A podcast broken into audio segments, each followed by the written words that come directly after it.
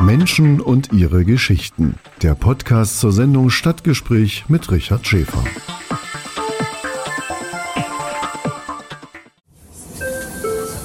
Nächste Haltestelle. Offene Sendefläche.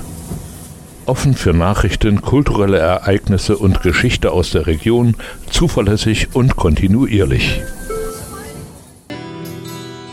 Guten Morgen Erfurt, guten Morgen Thüringen. Sie hören eine Wiederholung der Sendung Stadtgespräch vom vergangenen Mittwoch.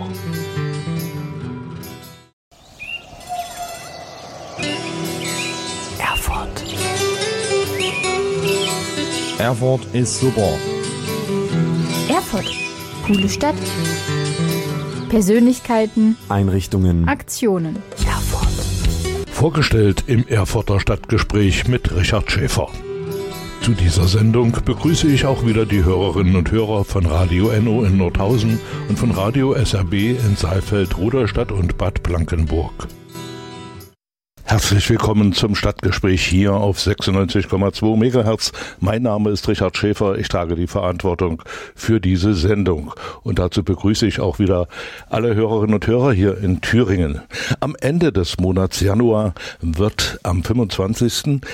in der Regel in vielen europäischen Regionen die Vogelhochzeit gefeiert. Dabei handelt es sich um einen Jahresbrauch, der vor allem bei den Sorben in der Lausitz feierlich begangen wird. Am Vorabend des 25. Januar stellen Kinder einen Teller auf das Fensterbrett oder vor die Tür. Am nächsten Morgen finden sich darauf dann Süßigkeiten in Form von Vögeln oder Nestern. Besonders typisch sind dabei mit Zuckerguss überzogene Teigvögel, die Sroki, und größter Beliebtheit erfreuen sich auch die Schmelzel, das sind Baservogel oder Häubchen, die innen noch manchmal klebrig und weich sind. Im Verständnis des Brauchs sind die Leckereien von Vögeln gebracht worden, die sich bei den Kindern für die Winterfütterung bedanken. So viel zu diesem Brauch. Aber nun mal Hand aufs Herz, liebe Hörerinnen und Hörer. Kennen Sie sich aus bei den heimischen Singvögeln? Können Sie zum Beispiel die verschiedenen Meisenarten unterscheiden? Wissen Sie, welche Singvögel in Ihrem Wohngebiet heimisch sind? Falls Sie hier Nachholbedarf haben, kann ich Ihnen mit dem heutigen Stadtgespräch helfen. Eingeladen habe ich dazu Frau Uta Eweleit Fornell aus Erfurt, die unter dem Namen Buch den Fink Naturführungen und Vogelexkursionen anbietet. Was das Angebot konkret umfasst und woher Frau Eveleit Fornell ihre Kenntnisse hat, das erfahren Sie nach unserem ersten Musiktitel und aufgelegt habe ich dazu Monika Herz mit dem kleinen Vogel. Den Podcast zur Sendung können Sie unter dem Stichwort Erfurter Stadtgespräch auf den gängigen Plattformen nachhören. Auf Spotify, Anchor FM, Google Podcast, Breaker und anderen. Informationen zur Sendung finden Sie auf meinen Facebook-Seiten und auf Twitter. Das war Monika Herz mit dem kleinen Vogel und ich habe heute das Thema Naturführungen und Vogelexkursionen aufgelegt. Was es damit auf sich hat, verrät Ihnen heute mein Gast im Studio. Das ist Frau Eveleit Fornell und sie hat sich auf Naturführungen spezialisiert und das Gespräch mit ihr habe ich vor der Sendung aufgezeichnet. Gast im Studio ist heute Frau Uta Eveleit Fornell. Sie macht Stadtführungen zu verschiedenen biologischen, botanischen äh, Themen und äh, ich freue mich, dass Sie da sind. Herzlich willkommen. Ja, hallo. Und ein Thema ist äh, die Singvögel hier rund, rund um Erfurt. Äh, damit haben Sie sich beschäftigt. Warum Sie haben äh, in einem Gespräch schon mal gesagt, dass Sie sich mit der Natur an sich beschäftigt haben. Aber warum haben Sie sich die Vögel ausgesucht und nicht die Käfer? Herrlich. Ja, also die Vögel beschäftigen mich eigentlich schon mein ganzes Leben. Also ich bin ein ganz großer Vogelfan. Von klein an, ja, haben mich Vögel eigentlich total fasziniert. Die verschiedenen Arten, vor allen Dingen auch, ja, Singvögel tatsächlich auch. Ja, ich habe als Kind schon auch viele Vögelbücher mir angeschaut, die Arten versucht zu bestimmen, äh, die Lebensweise, ja, dem auf den Grund zu gehen. Und also Vögel faszinieren mich total, auch die Federn. Ich habe Federn gesammelt oder sammle immer noch Federn. Und ich habe auch so ein bisschen so ein Herz für die Vögel, die vielleicht nicht ganz so populär sind, zum Beispiel Tauben oder so. Mhm. Oder auch ähm, Rabenvögel. Vögel ist so voll mein Thema. Ich habe auch für Schallplatten gehört, zu Vogelstimmen, Vogelstimmen genau. Mhm. Und gab es da mehrere Exemplare dazu und fasziniert mich einfach. Können Sie anhand einer Feder erkennen, von welchem Vogel die stammt? Ja, also das äh, würde ich mir jetzt nicht ganz so sehr zutrauen. Ich sage mal so, es gibt ja auch viele Vögel, die dann doch an vielen Teilen des Körpers ähnlich gefärbte hm. Farben haben. Ich sage jetzt mal Haussperling oder Felssperling, die ähneln sich ja äh, schon und dann würde ich, glaube ich, das nicht erkennen. Also das wäre vermessen, das zu behaupten. Zumal man auch sagen muss, tatsächlich dass ich gar nicht mehr in Anführung, also oder in Klammern Vogelfedern finde. Also man findet tatsächlich gar nicht so viele Vogelfedern. Und wenn ich jetzt, wo Sie jetzt so fragen, mal drüber nachdenke, glaube ich, habe ich vielleicht früher, gab weiß ich jetzt nicht, das ist eigentlich eine gute Frage. Was ich, was ich sehr viel finde und die ich immer sammle, sind Taubenfedern tatsächlich.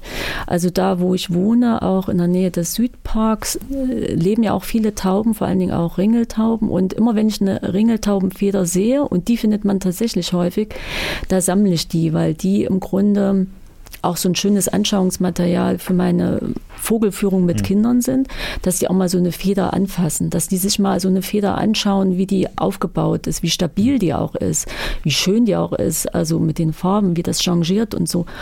Und äh, viele ekeln sich ja vor, vor Federn und das finde ich auch so wichtig, eben auch mal so eine Vogelfeder in die Hand zu nehmen und nicht sagen, okay, oh, da ist jetzt irgendwas Ekliges dran oder irgendwelche übertragbaren Krankheiten und so. Nein, also ich finde, man sollte die Dinge auch anfassen, sicherlich ein bisschen reinigen und so und dann einfach mal ja, staunen irgendwie. Gell? Frau Evelett von Nellen, ist es bei Bäumen relativ einfach, die zu zählen. Ja. Da weiß man also genau, man hat 100 oder 110.000 Bäume in Erfurt. Bei den Singvögeln ist es natürlich schwierig. Mhm. Da gibt es jedes Jahr eine Vogelzählung durch den NABU. Können Sie in etwa sagen, wie viele Vogelarten in Erfurt vorhanden sind oder auf jeden Fall welche? Wie viele tatsächlich vorhanden sind, das kann ich Ihnen nicht sagen, das weiß ich nicht. Tatsächlich ist es aber so, dass es wirklich viele Arten gibt, also auch wo ich selber überrascht bin. Beispielsweise im Südpark hatte ich auch jetzt letztes Jahr einige Vogelarten ja, dort entdeckt, die ich jetzt so gar nicht vermutet hätte. Zum Beispiel den Kernbeißer. Also das ist so ein Vogel, der so einen ganz starken, kräftigen Schnabel. Ähm, der Kirschkerne knackt, ne? Ja, ich glaube, genau, richtig. Und ähm, oder überhaupt jetzt ähm, ja, so harte Nahrung zu sich nimmt, kein Insektenfresser jedenfalls. Ja, es gibt doch sehr viele verschiedene Arten und ähm, gerade in den Parkanlagen ähm, bin ich immer wieder überrascht, ähm, wie viele Arten es gibt. Zum Beispiel auch der Grünspecht, auch im Südpark, ähm, eigentlich relativ leicht tatsächlich auch zu entdecken. ganz toller Vogel, großer Vogel. Oder auch der Kleiber und ja, der kleine Zilpzalp. Also es gibt auch wirklich viele, viele Arten. Und diese Stunde der Wintervögel, die Sie ansprachen, oder auch der Gartenvögel dann im Sommer, ist eigentlich eine gute Gelegenheit, sich da mal mit Vögeln zu befassen und sich Zeit zu nehmen. Eine Stunde ist das ja immer anberaumt und Vögel eben zu beobachten und versuchen, äh, die Arten halt so ein bisschen zu erkennen ja, das ist eine, eine ganz tolle, tolle Sache und ich bin jedes Jahr auch immer dabei. Und ähm, es gibt auch die Schulstunde der Gartenvögel oder der Wintervögel. Das ist auch für Kinder, glaube ich, sehr spannend. Also wenn man den Statistiken äh, glauben darf, dann ist der Haussperling die dominante Vogelart. Hier in Thüringen, glaube ich, 11.000 oder in, in, der Stadt 11.400 sind da mal gezählt worden. Äh, die Amsel mit 5.197, aber ich glaube, es war die Stunde der Gartenvögel in Thüringen, also mhm, Thüringenweit. Mm. Und äh, Star- und Kohlmeise kommen dann so auf 4.000. Das war Bodo Wartke bei einem Auftritt in Bremen mit dem Titel Kavaliersdelikte. Und wir machen aber hier weiter mit Frau Eveleit Fornell, die hier in Erfurt Vogel Exkursionen anbietet. Und im nächsten Teil des Gesprächs widmen wir uns einem brisanten Thema. Vögel auf der Speisekarte die Geschichte äh, der Botanik hineingehen oder in die Geschichte der Vogelwelt, dann kommen wir natürlich äh, bei den Menschen auch an ein Kapitel, äh, wo Singvögel auf der Speisekarte ja. gestanden haben. Hm, auch nach wie vor noch. Ich glaube in Italien, also in mhm. verschiedenen Ländern, ähm, wird das nach wie vor praktiziert, dass da in gewissen Küstenregionen große Netze gespannt werden, wo auch die Vögel gefangen werden und dann auch verspeist werden. Ich glaube auch der NABU hat eine ziemlich große Aktion, soweit ich weiß, äh, um dem eben etwas entgegenzusetzen. Also das ist nach wie vor noch ein Thema. Das ist gar nicht so weit weg. Für die Hörerinnen und Hörer vielleicht mal so in die Erinnerung, die Leipziger Lerche dieser, diese Süßigkeit, meinen heute Sie? Heute ein Gebäck, aber ja. früher ist die Lerche tatsächlich zu Tausenden mhm. äh, verspeist worden mhm. und äh, das hatte so überhand genommen, dass man das dann verboten hat und dann sind die Bäcker draufgekommen, äh, ah, ja, diese ja. Alternative mhm. da anzubieten und äh, auch bei den Nachtigallen gab es mhm. also entsprechende Verordnung auch hier in Erfurt, das Nachtigallenverbot, dass also Nachtigallen nicht mehr gefangen werden durften. Das war aber früher gang und gäbe, dass sich äh, die Leute mit Hilfe einer Leimrute ein Zeisig oder richtig, ein anderes richtig, Tier, äh, einen anderen Vogel ins Haus geholt haben und den im Vogelkäfig, im Vogelbauer gehalten haben. Hm. War so eine Tradition. Naja. Und ich weiß es von den Bergleuten, die haben dann immer äh, so ein Vogel richtig, im Käfig richtig. mit in den genau, Schacht genau, genommen. richtig. Und wenn der nicht mehr piepte, so war der Gasanteil genau, genau. so hoch, äh, dass sie äh, raus mussten. Ja, genau. das war also so. Das hatte ich neulich im Museum für Ohr- und Frühgeschichte, ist das schön dargestellt. Mhm. Da geht es auch um ein so ein spezielles Bergwerk und genau, wie, wie, wie diese Vögel da zu diesem Zweck halt gehalten worden sind. Ja, tatsächlich. Mhm. Ja, aber wie Sie schon sagten, tatsächlich, also der Haussperling, ich hatte jetzt bei der Stunde der, Wintervögel auch mitgemacht, habe das selbst gezählt. Also ich bin auch, das war mit Abstand die Vogelart, zumindest die ich dort, wo ich gezählt habe, ähm, eben zählen konnte, mit 22 Stück. Kommt natürlich immer auch drauf an bei den Wintervogel- oder Gartenvogelzählungen, in welchem Gebiet das ist. Das spielt zum Beispiel auch eine Rolle, ob da eine Katze in der Nähe ist. Das muss man auch mit ankreuzen.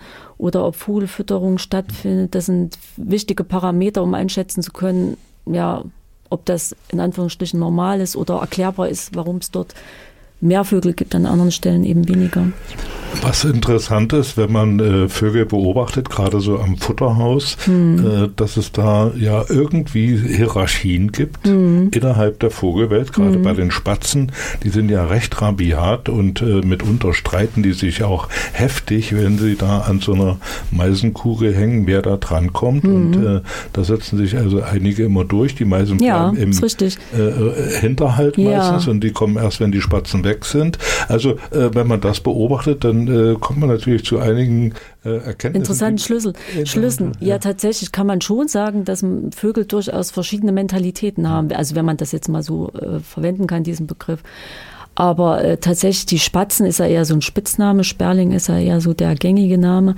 Also es gibt ja hier den Feldsperling und den Haussperling und das sind so Vogelarten, die auch gerade im Winter, habe ich jetzt erst wieder beobachtet, eben auch so als Trupp erscheinen. Das ist eine ganze, ich sag jetzt mal, so ein ganzer Schwarm, Horde an Spatzen oder Sperlingen, die halt äh, durch die, in dem Fall Gartenanlage ziehen also wie so ein Trupp irgendwie. Und da haben auch viele andere Vogelarten eben auch keine Chance. Und da sind eben am 25 Stück irgendwie da am, am, ja, am Start. Und die verdrängen eben natürlich die anderen. Und selbst zwischen den Meisenarten würde ich behaupten, gibt es Unterschiede. Das heißt, die Kohlmeise, die ja durchaus ein bisschen größer ist als die Blaumeise, ähm, ja, die ist da auch ein bisschen forscher in ihrem Agieren und die äh, Blaumeise habe ich auch wieder so beobachtet, die ist viel zurückhaltender, eben weil die auch viel kleiner ist. Gell. Und so ist das ja. Apropos Meisen, es gibt sehr viele verschiedene Meisenarten. Wir kennen ja meistens nur die Blaumeise oder die Kohlmeise, aber es gibt auch äh, selbst hier die Sumpfmeise noch und auch die Haubenmeise. Und ja, das ist eben auch ähm, interessantes Feld, dass es eben nicht nur die Meise gibt. Gell. Mhm. Die Tannenmeise, glaube ich. Die Tannenmeise, richtig, ja. gibt es auch noch, sehr gut. Und da gibt es also äh, auch entsprechende Bücher, die man sich aneignen ja, kann. Ja. Aber wenn man mit einem Buch durch den Wald äh, rennt, dann hat man die Seite aufgeschlagen, wo der Vogel gerade nicht da ist. Ne? Ja, na klar. Also äh, es gibt schon auch Vögel, die natürlich in bestimmten ja, Lebensräumen sich natürlich lieber aufhalten und so weiter und so fort. Ähm, bestimmte Vogelarten wird man ja in bestimmten Stellen überhaupt nicht äh, sehen. Das sieht, hängt natürlich auch mit der Nahrung zusammen, die dort ist und nach anderen Gegebenheiten, gell, ist klar. Frau Eveleit Hornell, wie läuft dann so eine äh, Vogelbeobachtung bei Ihnen ab? Ja, ich mache ja Vogelbeobachten zum einen für Erwachsene, also äh, oder für Familien, also für jeden, den das interessiert, aber auch für Kinder. Also jetzt im grünen Klassenzimmer der EGA beispielsweise mache ich regelmäßig im Sommer eben explizit Führungen für Schulklassen. Das ist nochmal eine andere Geschichte. Ansonsten ähm, sind die Vogelführungen, die ich im Südpark durchführe, die gehen auch so na, knapp zwei Stunden. Letztlich geht es darum, dass wir verschiedene Arten auch äh, so ein bisschen versuchen zu beobachten. Ich habe meistens ein Fernglas dabei und dass wir eigentlich zunächst erstmal übers Gehör gehen. Also dass man ähm, bei vielen Arten, die auch sehr gut singen, sind sehr klein, die sieht man gar nicht sofort, dass man erstmal so versucht, sich zu fokussieren, zu konzentrieren und äh, zu hören, was hört man da. Und dass man halt über den Vogelgesang dann versucht, den Vogel zu entdecken im also im Baum oder im Strauch, wo auch immer. Und dass man dann einfach schaut, wie sieht der aus. Deswegen auch das Fernglas. Natürlich gibt es viele Vogelarten, die man relativ schnell auch bestimmen kann, auch durch die Größe. Also zum Beispiel die Ringeltaube, die auch im Südpark oder in Parkanlagen sehr häufig vorkommt. Gleiches gilt für große Vögel, wie zum Beispiel Rabenvögel. Und, aber wie gesagt, die kleineren, also ich bin doch wieder immer erstaunt, wie, also wie dann doch die Vogelbestimmung gut funktioniert, also über verschiedene Parameter letztlich. Also wenn man dann einmal den Standort eines Vogels auf äh, oder erschlossen hat, dann kann man natürlich auch äh, irgendwie zum Nest kommen oder zur Baumhöhle und dann vielleicht auch beobachten, beobachten. Ja, sicher, genau. Fütterung und so ja, weiter. Ja, also es ist so, dass ähm, letztlich halten sich ja viele Vögel gerade in der Brutzeit in der Nähe des Nestes auch auf, um auch das Netz natürlich zu beschützen, gell? also bei Amseln oder so weiter. Gell? Ich würde jetzt nicht behaupten, dass man gleich das Nest dann entdeckt, aber letztlich es ist auch so, dass tatsächlich die Vögel natürlich ähm, sehr standorttreu sind, dass viele Vogelarten auch dann dort bleiben oder zurückkehren ähm, aus ihren Winterquartieren an genau diesen Stellen. Also im Südpark weiß ich, dass da auch an bestimmten Stellen immer wieder auch die Kleiber hinkommen oder auch ähm, die Stare halt äh, dann auch irgendwann da sind. Da kann man eigentlich schon so drauf gefasst sein, dass man die auf jeden Fall trifft und dass man auch eben ja diese, diese Örtlichkeit dann aufsuchen kann und dann auch wirklich die Vögel dort, dort findet. Bestimmte Vogelarten halten sich zum Beispiel auch sehr gern am Boden auf. Also im Südpark beispielsweise gibt es auch einige Buchfinken und ich kenne da auch ganz genau die Stellen, wo die Buchfinken auch immer sind und wo wir eigentlich fast mit hoher Wahrscheinlichkeit dann auch welche finden. Und die zum Beispiel sind relativ leicht zu erkennen. Die haben auch einen sehr markanten Gesang. Und ja, gleiches gilt eigentlich für die Kleiber. Die sieht man dann häufig an den Bäumen. Das ist so ein sehr kleiner, auch farbenfroher Vogel, der ähm, an den Bäumen hoch und runter klettert und auch so alte Spechtlöcher nutzt und äh, dort sein Nest baut. Spechtlöcher ist ein gutes Stichwort. Den Grünspecht gibt es ja, ja auch, der ja. auf dem Boden sich bewegt, richtig, um da richtig, äh, genau. Würmer zu finden. Ja. Das ist also auch, äh, der ist nicht so häufig, also aber ich habe ihn schon gesehen ja, hier in der Stadt mehrfach. Genau, der Grünspecht ist, ist ein ganz spannender Vogel, finde ich. Den sieht man tatsächlich immer häufiger. Der ist wesentlich größer als der Buntspecht. Also wenn man das auch mal so im Vergleich vielleicht das Glück hat, beide zusammen zu sehen oder auch jetzt in Bildern mal nachblättert, der ist um einiges größer und wie Sie schon andeuteten, der bewegt sich sehr stark auf dem Boden. Also das ist nämlich ein Insektenfresser, also Insekten insofern, dass der vor allen Dingen Ameisen frisst. Und der sucht sich gezielt so auch so Ameisenhaufen oder auch so, so Ameisen ja, raus, weil das so seine Lieblingsspeise ist. Und der hat eine ganz andere Verhaltensweise beispielsweise als die Buntspechte. Die äh, sind da an den Bäumen und, und äh, picken da auch die Maden und alles aus den, unter den Baumrinden hervor. Und, und die Lebensweise der Grünspechte Grünspechte ist auch völlig anders. Auch der Ton, der Laut von den Grünspechten ist ganz, ganz anders, markanter.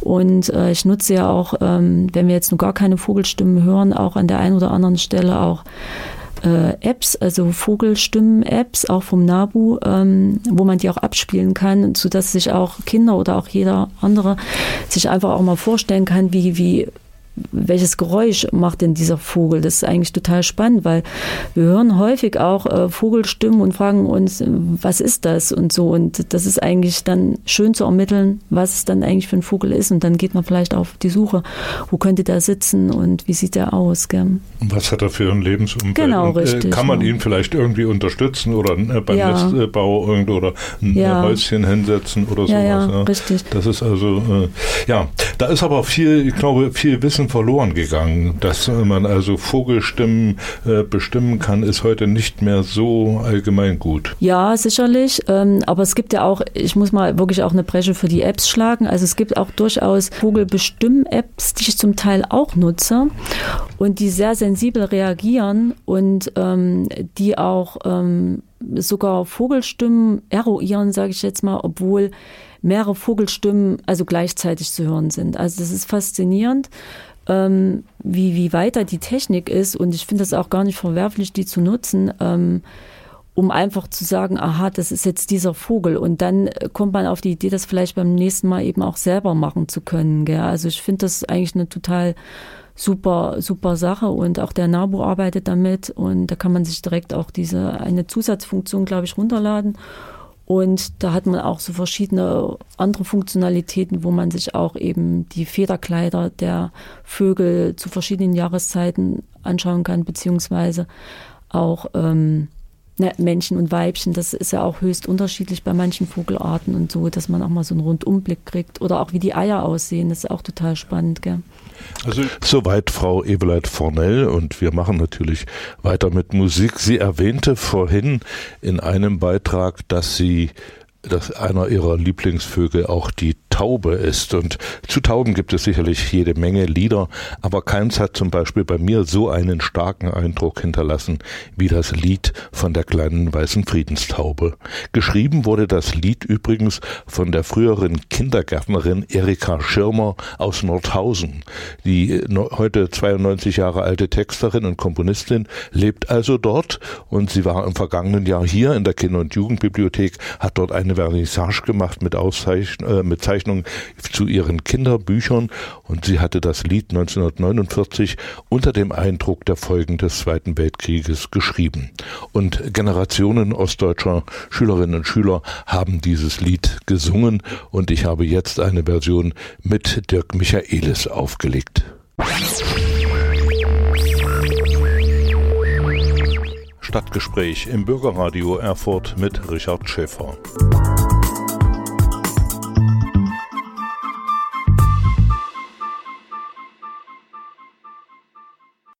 Dirk Michaelis war das mit dem Kinderlied, das früher alle Kinder gesungen haben.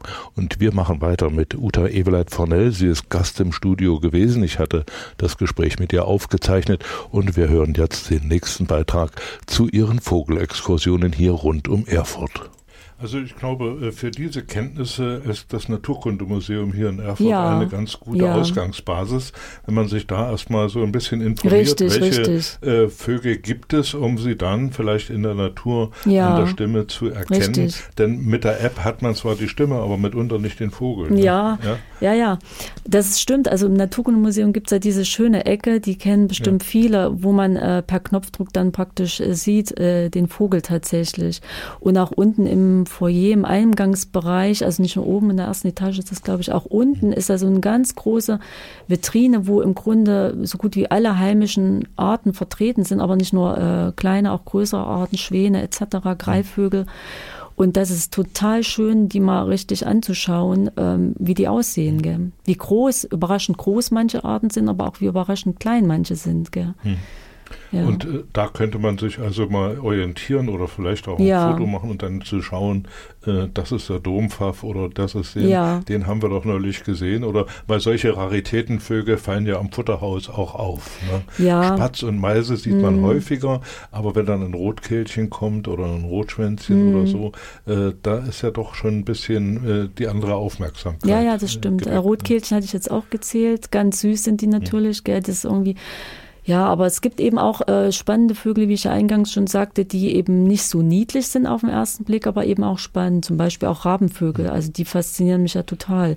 Und was viele auch nicht wissen, dass ja auch die Rabenvögel tatsächlich Singvögel sind, gell? obwohl man das jetzt so auf den ersten Blick nicht annehmen könnte, rein von der Systematik und dass der Kolkrabe tatsächlich der weltgrößte Singvögel, Singvogel ist und dass Rabenvögel auch äh, ungemeine Fähigkeiten haben, dass die sehr komplex denken, dass die Mhm. auch äh, Gesichter zum Teil erkennen können und dass die auch so verschiedene Aufgaben lösen können, was auch ähm, verschiedene Ursachen hat. Also, das, also Rabenvögel ist auch ein ganz spannendes Thema.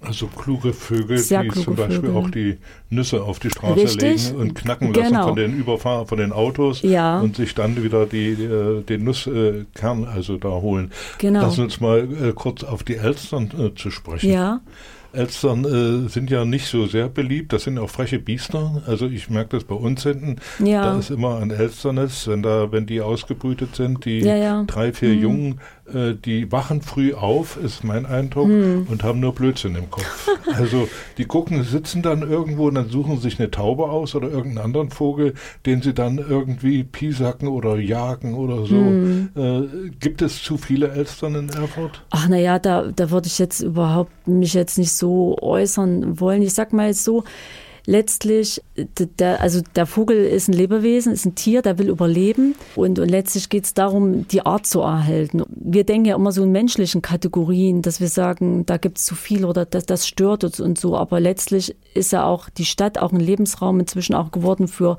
für unzählige Vögel. Die kommen ja auch, weil hier das Nahrungsangebot größer ist und natürlich suchen die sich irgendwie ihren Platz. Gell? Und da gibt es sicherlich Arten, die uns jetzt aus unserer Sicht jetzt nicht so gefallen, aber ja, es ist, ist halt so, wie es ist. Also vielleicht reguliert sich es irgendwie durch andere Situationen irgendwie, aber letztlich versuche ich immer so, das so meine Herangehensweise, auch immer zu schauen, was ist die Ursache dafür. Letztlich sind es ja häufig auch komplexe Zusammenhänge, was dazu geführt hat, dass die Elster jetzt Überhand genommen hat oder andere Vogelarten verdrängt worden sind und so weiter. Also wir als Menschen spielen da ja auch immer keine unwesentliche Rolle. Und Stichwort auch äh, Mensch, Vogel, Stadtraum ist ja auch ein ganz spannendes. Das erzähle ich auch immer bei meinen Führungen, äh, beispielsweise, dass ähm, ähm, die Vögel ja hier in der Stadt auch weitaus lauter singen. Das ist auch so ein Aspekt eben der ähm, gar nicht so vielen bewusst ist. Manche stört es ja übrigens auch, äh, dieser Vogelgesang, wenn der auch gerade im Frühjahr eben so weit äh, früh eben schon stattfindet. Aber äh, Fakt ist eben auch eins, dass die Vögel natürlich auch sich behaupten müssen gegen diese ganzen Lärmkulissen in der Stadt, sage ich jetzt mal. Da fährt früh schon die Straßenbahn, der Berufsverkehr geht los und so weiter. Also das heißt, die müssen auch mit ihrer Stimme eben ankämpfen gegen diese Geräusche und die Hauptaufgabe der Stimme oder der Vögel ist ja im Grunde einen Partner zu finden, ist der eine große Punkt ähm, und auch ähm, äh, das Revier zu verteidigen. Also diese zwei Hauptgründe äh, veranlassen überhaupt Vögel zu singen. Gell? Also nicht, weil es schön klingt oder so, weil wir das toll finden. Und, und da müssen die sich halt behaupten und eben gegen, gegen diese Geräusche an, ankämpfen. Gell? Deswegen singen die zum Beispiel hier lauter in der Stadt. Das hat natürlich zur Folge, dass die mehr Energie bedürfen, dass der Kreislauf ein anderer ist, dass die auch mehr Futter brauchen und da führt eins zum anderen. Da füttert man hier und dort und so und dann ergeben sich halt so verschiedene Effekte irgendwie, die man wahrscheinlich dann auch nicht äh, oder nur bedingt steuern kann und dann hat man dann irgendwo so eine Situation, mit der man dann irgendwie umgehen muss. Also das sind auch so Zusammenhänge, die ich spannend finde und die ich ja auch versuche zu vermitteln. Gell? Also die äh, Stadtvögel sind also ähnlich wie die Stadtbäume einer anderen Stresssituation Absolut, na ausgesetzt klar, als richtig. die Waldvögel. Na, na. Ja, und ich meine, ja klar. Ich meine, die haben natürlich hier auch sehr viele Vorteile in der Stadt. Deswegen Ja. kommen die ja auch in die Stadt. Also die auch ähm, zum Teil sehr hohe invasive Landwirtschaft führt ja dazu, dass die eben auch geringere Nahrungsvorkommen finden an anderer Stelle. Und hier in der Stadt wird ja auch vielfach gefüttert. Wir haben viele Gartenanlagen, ich glaube über 100 Stück und so weiter.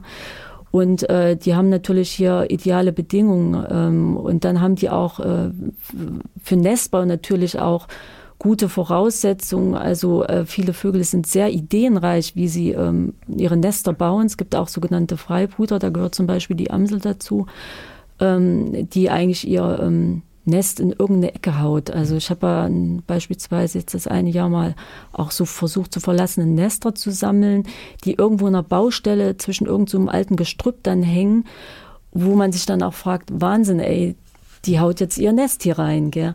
Und, oder an anderer Stelle auch Spatzen oder Sperlinge sind eben auch äh, sehr ideenreich, die äh, nutzen irgendwelche ja, irgendwelche Häuserecken, Nischen, was weiß ich und so. Und das ist für die sehr attraktiv eben auch in der Stadt. Gell? Also eine Vogelart äh, würde ich gerne nochmal äh, ansprechen, das ist die Schwalbe, entweder Ja. Rauch- oder Mehlschwalbe. Die war früher in der Stadt äh, eigentlich relativ häufig. Am Rathaus Mhm. sind da zum Beispiel Nester gewesen. Da hat man extra auch so Kotbretter Ja. angelegt. Äh, die sind aber so gut wie gar nicht mehr benutzt da oben. Da kann ich jetzt gar nichts dazu sagen, ehrlicherweise. Ja, das habe ich gut. jetzt gar nicht so, das ist an mir Weil vorbeigegangen. ja äh, die Schwalbe immer auch an die Landwirtschaft gebunden Ja. ist, ja, die sich ja auf den Stellen aufgehalten hat, da Insekten äh, gefressen hat und dann also auf den Bauernhöfen eigentlich sehr willkommen war. Hm, ne? hm. Und äh, aber jetzt hier in der Stadt schwierigere Bedingungen findet. Dafür findet man, glaube ich, den Mauersegler. Der Mauersegler, also jetzt äh, da, wo ich wohne, sind äh, ganz viele Mauersegler tatsächlich.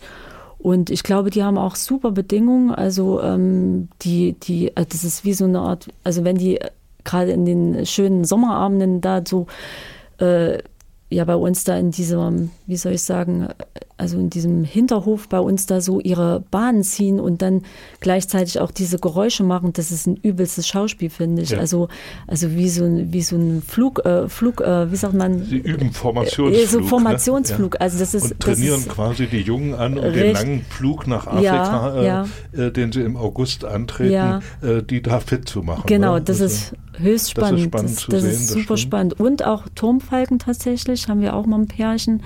Und äh, ja, und wenn ich da so im Sommer kann man ganz schön spannende Sachen auch so beobachten. Die Turmfalken wiederum mit den Krähen und so, die äh, liefern sich Ja. da auch zum Teil Luftkämpfe.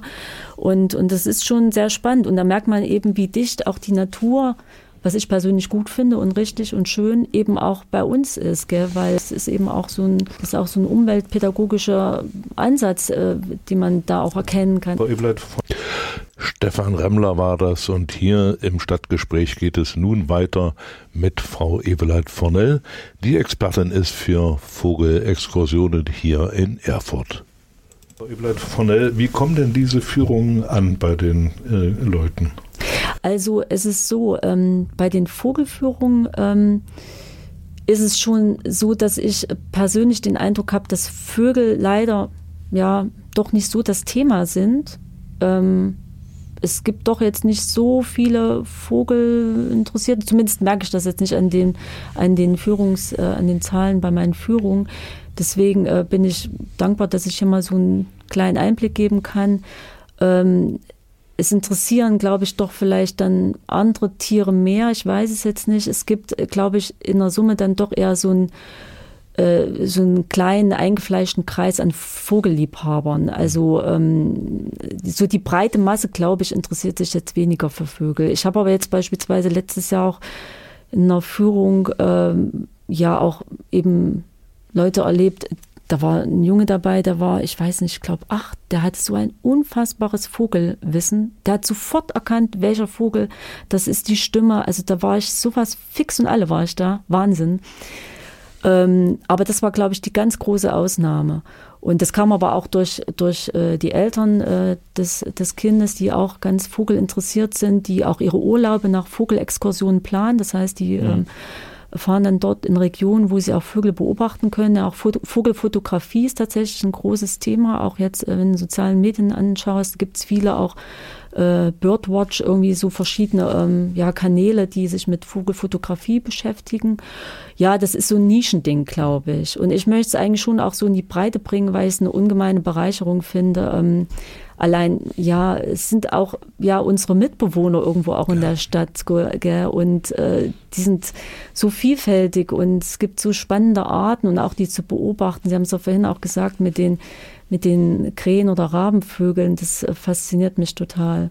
Und ich, ja, und das möchte ich einfach weitergeben. Und ich glaube auch, dass auch viele Kinder tatsächlich eigentlich auch Interesse daran haben.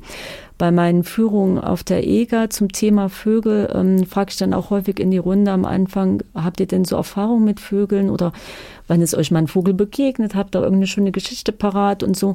Und da sagen ganz viele, also die kann ich kaum bändigen, dass dann jeder eine kleine Geschichte über Vögel zu erzählen hat. So wie er halt irgendeinen kleinen Vogel gefunden hat, der aus dem Nest gefallen Ja, ist ja. oder ein Vogel überhaupt ein Vogelnest entdeckt hat. Also da kommen Geschichten, da bin ich so fasziniert und das, das rührt mich so. Gell? Und da ähm, merke ich schon, dass eigentlich was da, so Potenzial, wo, wo man, wo ich denke, Mensch, das könnte man doch mal ein bisschen mehr so in den Fokus bringen. Gell? Ja. Aber äh, Sie haben es vorhin selbst gesagt. Sie haben sich als Kind äh, für diese Sachen interessiert. Und dann ist es. Und dann ist es irgendwann weg und jetzt kommt. Äh, ja, wieder. also ja, Das Sie ist- haben recht. Also ich meine, andererseits, es war, es war weg, aber ich, ich habe mich trotz. Ja, okay, ja, okay, Sie haben recht. Also im Grunde. So eine Zeitspanne entsteht einfach. Ja, so eine ne? Zeit, man interessiert sich dann für andere Dinge, ist auch völlig okay und völlig normal. Und dann kommt das irgendwie wieder. Und, und ähm, ja, so ist das. Also Aber wie gesagt, Schlimm wäre es, wenn es ganz in Vergessenheit geraten Ja. würde. Und äh, da muss man also dagegen steuern und da können Ihre Führungen äh, einen Beitrag leisten. ja, am Ende auch zum Umwelt- und Naturschutz, weil viele Arten ähm, sind ja rückläufig oder auch in bestimmten Regionen und äh, letztlich kann man nur per Aufklärung und Wissen da so ein bisschen ein Stück auch ähm, ja, dazu beitragen, dass vielleicht der ein oder andere sich dann auch so ein bisschen ja für den Vogelschutz in welcher Form auch immer engagiert oder für den Umweltschutz. Müssen jetzt nicht unbedingt Vögel sein, wie gesagt, aber dass das vielleicht das, das Einfallstor sein kann oder so. Wer sich für diese Führung interessiert, geht auf Ihre Internetseite www.buchdenfink.de. richtig. Also durchgeschrieben Buch den Genau, Fink. buchdenfink.de. Also da steckt ja im Grunde Buchen drin und ja. der Buchfink, also Buch, äh, buchdenfink.de, richtig. Und genau. Da, gibt kann es auch äh, eine äh, Mailadresse, Telefon Genau, da gibt so es eine weiter. Mailadresse, da äh, gibt wie man sie erreichen genau, kann. Und Kontakt, äh, dann genau, gibt es auch einen. Terminplan, welche Genau, äh, richtig, Führungen ne? für Sie äh, Genau. schon fest geplant sind. Genau, die finden äh, im Südpark in der Regel statt. Ich habe jetzt auch beim Thüringenforst ähm, eine Führung über den Thüringenforst läuft, die, die ist dann im Wald. Also ist auch nochmal eine spezielle Geschichte, Vögel im Wald äh, und Vögel im Park. Also wird es Unterschiede geben. Genau, und richtig, das, das ist der Ja. Äh. Vögel im, im, im Wald, das ist ja, wenn Sie da losgehen, ist ja nicht garantiert, dass Sie da auf jeden Fall welche finden. Ne? Ja, ähm, aber wie gesagt, im Frühjahr ist es wirklich, Mhm. Sie werden erstaunt sein und das ist ja das, was auch viele Menschen als Frühlingssignal empfinden. Die Da wird wirklich die Hölle los sein. Ich sage jetzt mal, also da merkt man das so richtig, dass jetzt der Frühling beginnt, weil das ist ein ganz eklatantes Zeichen, dass jetzt so das Leben zurückkommt. Viele Vögel kommen ja aus den Winterquartieren von unglaublich weit her. Das ist auch so ein Faszinosum, was, was ich auch mit vermitteln will. Dieser Vogelzug ist ja höchst spannend auch. Gell? Und dass vor allen Dingen auch viele kleine Arten enorm weit fliegen. Und wenn die dann eben zurückkommen, hört man natürlich Vogelstimmen, die man äh, ja so überhaupt über den Winter sowieso nicht gehört hat und dann auch überhaupt die nur im, im Sommer hier sind. Also Vogelzug ist auch ein ganz spannendes Thema. Und ähm, ja, was war jetzt die Da Frage? gibt es äh, also auch äh, verschiedene Möglichkeiten, das zu verfolgen. Ja, im Internet Ja, kann man also Hm. äh, herausfinden, welche Vögel sind gerade hier, ziehen über uns Genau. weg. Und äh, die großen Vögel, äh, so am äh, Kiffhäuserkreis da, Kelper, Kelper, und hm. äh, Kranich und so. Kraniche, die Hm. dort äh, sich also nochmal auftanken Ja, sozusagen. ja, richtig, um Zwischenstopp, genau, ne. Weiterflug. Hm. Äh, das sind also interessante Vogelgebiete, die also da auch beobachtet werden. Ja, vielen Dank für die Informationen. Ja, sehr Ich drücke Ihnen gerne. die Daumen, dass Sie gesund bleiben und ganz viele Ach ja, Kinder schön. und ganz viele Familien in die Vogelwelt hier Ja. einführen können. Und äh, wir hören uns bestimmt irgendwie wieder. Ja, vielen Dank, dass Sie sehr da schön. waren. Vielen lieben Dank. Danke. Das war Frau Uta Evelheit Fornel und das war das Stadtgespräch für heute. Hier geht es dann weiter mit der Bücherbar. Vorgestellt wird heute Michael Menzel mit seinem dritten Buch, das heißt Strafsache Peter Jäger. Und wir machen jetzt noch eine kleine Musikpause und ich wünsche Ihnen eine schöne Zeit. Tschüss, bis zum nächsten Mal, sagt Richard Schäfer. Als nächstes kommen Imagine Dragons mit Birds und dann die Flugplatzkapelle Stöllen mit den Vögeln.